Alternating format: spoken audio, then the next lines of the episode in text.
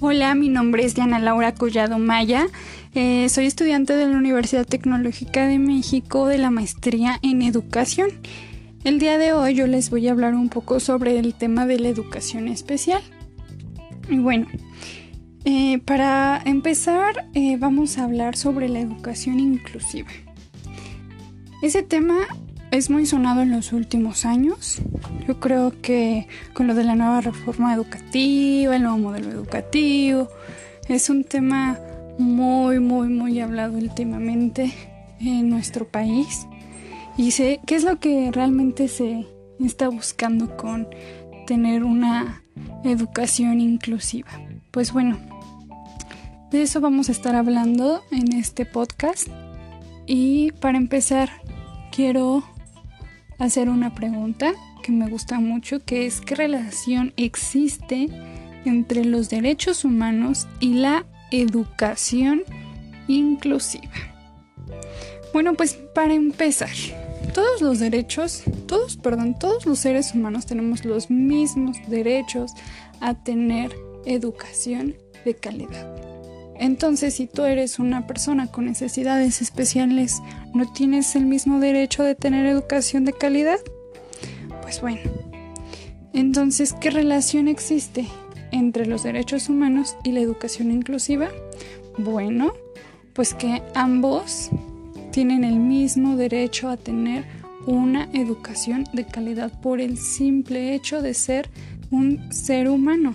Entonces aquí se busca en la educación inclusiva poder rescatar a todas estas personas, tanto niños, estudiantes, como adolescentes, como personas adultas que puedan integrarse y estar en una educación inclusiva porque es su derecho como ser humano y que muchas veces esa parte no la hemos tomado en cuenta. Aquí en, en nuestro país la tenemos como que últimamente presente pero no hemos podido llevar a cabo realmente estas nuevas reformas políticas. Y es muy interesante porque según reporte INEGI que en México 5.7 millones de personas padecen alguna discapacidad, cifra que equivale al 5.1% de la población. En cuanto al acceso a la educación, solo el 45% de las personas con discapacidad asisten a la escuela. ¿Y qué creen? Que de los niños solo el 79% acude a un centro educativo por el nivel de analfabetismo en este sector de la población, pues ¿qué creen? Que asciende, evidentemente asciende. Entonces, como pueden ver, pues sí, estamos atrasaditos en este tema de, ser inclusivos en los centros educativos, eh, no, no excluir a nadie, de eso se trata. Y a veces, pues la teoría está muy padre, hay mucha teoría, muchas propuestas, pero ¿qué está sucediendo dentro de nuestras necesidades que tienen nuestros niños dentro de un colegio. ¿Qué está pasando? Bueno, pues que no estamos como docentes realmente capacitados, no tenemos estas habilidades o estas estrategias para poder dar herramientas a nuestros pequeños, a nuestros estudiantes, para que ellos puedan tener y para que puedan aprender y para que puedan tomarlas y al momento de ya estar inmersos en la sociedad, pues que sean lo más eh, independiente posibles. De eso se trata o de eso sería el objetivo de tener una educación inclusiva, porque escuelas especiales hay muchas. Podrán haber muchas, porque realmente muchas, así como que muchas, tal vez no, pero sí las hay en México.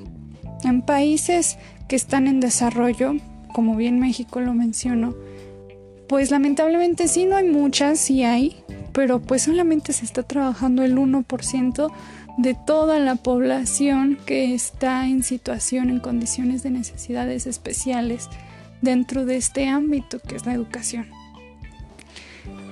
Y bueno, para no estar dando tanta vuelta al punto al que quiero llegar, es que sí, hay una gran relación entre lo que es la parte de los derechos humanos y la educación inclusiva, sí, y la relación es esta. Por el simple hecho de ser un ser humano, pues tienes eh, eh, igualdad de mismas condiciones. Tendrías que tener esta equidad en, en cuanto a recibir educación de calidad. Y cuando hablamos de educación de calidad menciona algo muy importante.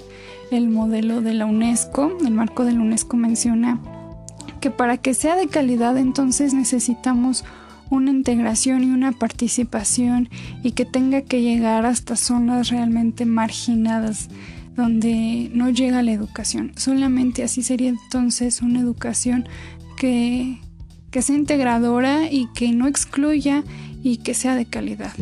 Entonces, en México, pues hay mucha falta todavía de educación para empezar en estas zonas marginadas. Ahora si hablamos de educación especial, pues más. Entonces son unos puntos muy importantes que propone la UNESCO. Propone la UNESCO esta parte de, de llegar a todos los sitios de todas las regiones de los países en donde pues sí exista una integración eh, dentro de la sociedad con estos niños y jóvenes y que se puedan atender sus necesidades educativas.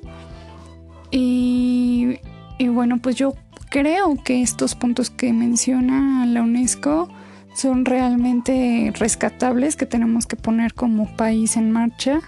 Es necesario que, que se realice tal esfuerzo, un esfuerzo que tiene razón donde menciona este modelo, menciona que tenemos que participar tanto compañeros, padres de familia, familiares, voluntarios, no solamente el docente.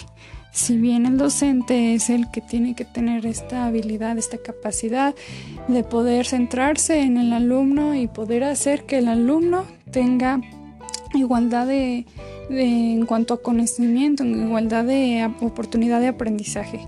Si el docente es el responsable, y es lo que menciona también el modelo que todos los niños deben de tener esta igualdad en cuanto a aprendizaje sin importar dejando a un lado la parte de las dificultades o diferencias que puedan llegar a ver en los pequeños dentro de las aulas. Los niños deben aprender juntos. Entonces, realmente creo que, que es algo que tenemos que poner en marcha para que estas personas en su futuro dentro de, la sociedad, en un empleo, puedan o dentro de su misma familia, en su casa, puedan desenvolverse de la manera más independiente posible. Sean personas que, que se valgan por sí mismas. ¿Por qué? Porque realmente son personas que tienen mucho por dar tienen muchas, muchas habilidades, muchas capacidades en muchas cosas y que a veces la misma sociedad somos los que los estamos limitando. Y por esto es la importancia de tener una educación inclusiva donde se ponga atención en las necesidades especiales, pero incluyente. ¿Para qué? Para poder trabajar estas dificultades de aprendizaje que haya en este sector de nuestra población y no dejar a nadie eh, fuera de esta oportunidad que merece por el simple hecho de ser ser humano. Y otra parte importante que menciona el modelo es que de la UNESCO es que habla de que se necesita tener compromiso y convicción y también una buena voluntad de todos los individuos que integramos la sociedad. ¿Para qué? Para tener esta parte fundamental que hablamos de escuelas integradoras y pues así aprender todos juntos, no nada más los estudiantes que tienen a lo mejor alguna necesidad especial. Otra de, las cosas que me gustan mucho de que menciona el modelo es sobre que hay escuelas en algunos países donde son escuelas especiales.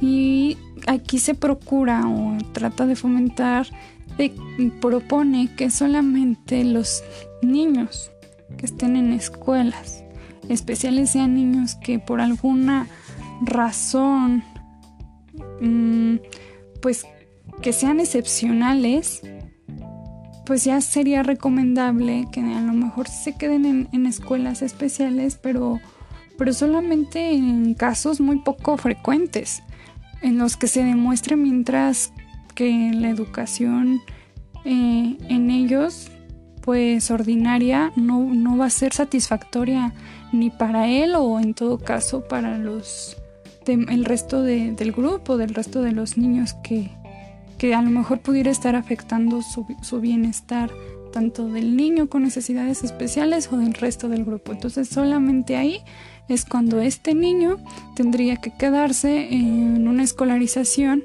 de escuela especial.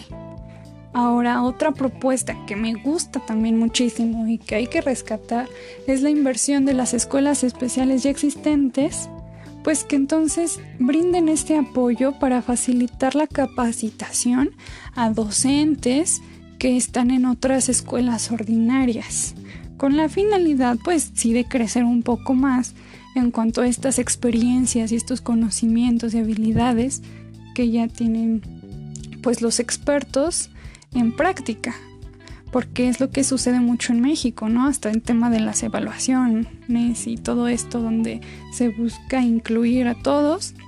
Entonces yo creo que sería una muy buena propuesta que pudiera eh, establecerse dentro de una nueva política aquí en nuestro país, en México.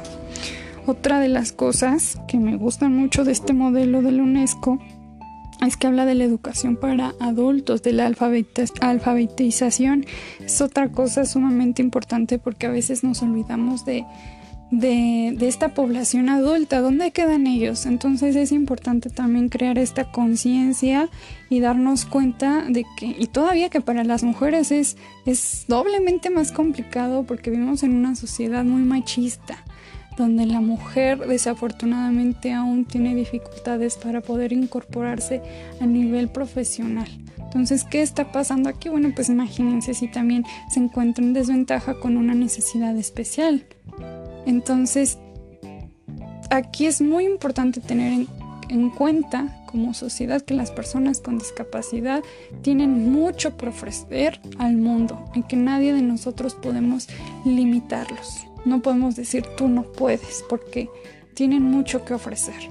Entonces hay que explotar toda, todas estas aptitudes y todas estas oportunidades que estas personas tienen y no ser como limitantes en esta eh, en su vida de estas personas y al contrario que hay una motivación una noticia que me pareció muy muy padre por eh, Claudia, la jefa del Estado de Gobierno, Claudia Sheinbaum, menciona algo que me gusta muchísimo, que es una noticia nueva, no tiene mucho que salió, donde crea, está hablando de que está proponiendo y que está creando una bolsa de trabajo para personas con eh, discapacidad. Y esto está muy padre. ¿Por qué? Porque bueno, pues estamos creando nuevos empleos. Lo, malo de esto es que nada más se menciona que es para la Ciudad de México. Todavía no está, pero esperemos pues que sí se, se ponga en marcha. Yo creo que es una iniciativa muy muy buena donde justamente se trabaja esta motivación, ¿no? Donde los niños están en su escuela, pero ya también pueden tener o metas más allá, ilusiones, donde pueden hacer más, donde más, eh, como mencionaba anteriormente, independientes se vuelven, que eso es como lo principal, lo que se esperaría, el objetivo principal de, personas con alguna necesidad especial. Eh, otra, otra noticia que me encantó, este es del 21 de marzo del presente año del 2019, es que hay una nueva app que enseña a los niños con síndrome de Down a leer y no solamente a los niños con síndrome de Down, sino con autismo. Entonces es una propuesta súper, súper buena porque propone eh, enseñar a leer a los niños y estos niños la pueden utilizar a partir de los cuatro años. Pueden tener a lo mejor alguna dificultad, como lo menciono, niños con autismo, niños con síndrome de Down bueno, pues para ellos es esta aplicación que está muy interesante porque tiene imágenes, tiene palabras, tiene em, personajes animados, de tal forma entonces que este niño pueda relacionarlo con su entorno más próximo y realmente tener un aprendizaje donde también se está divirtiendo y bueno, pues potenciar al máximo sus capacidades. Y bueno, pues ya con esto terminamos lo que es este podcast, hablando un poquito sobre la educación inclusiva en México, sobre la educación especial y pues esperemos que, que esta app que les menciono eh, se pueda poner en marcha en todo el mundo. Eh, todavía lamentablemente necesita 17 mil euros pues para que esto pueda completarse y pueda prestar eh, esta app a todo el mundo y que se dé. Lo único, pues sí, malo que mencionaba anteriormente es como lo menciona la UNESCO, para tener una educación de calidad se necesita que llegue a todas las regiones. Esperaría realmente que esto pueda suceder en México, lamentablemente no lo sé si pueda pasar. Ojalá que eh, abramos nuevas políticas donde se invierta más en infraestructura, donde las tecnologías favorezcan también a este sector y bueno, pues me despido y muchas gracias por su atención.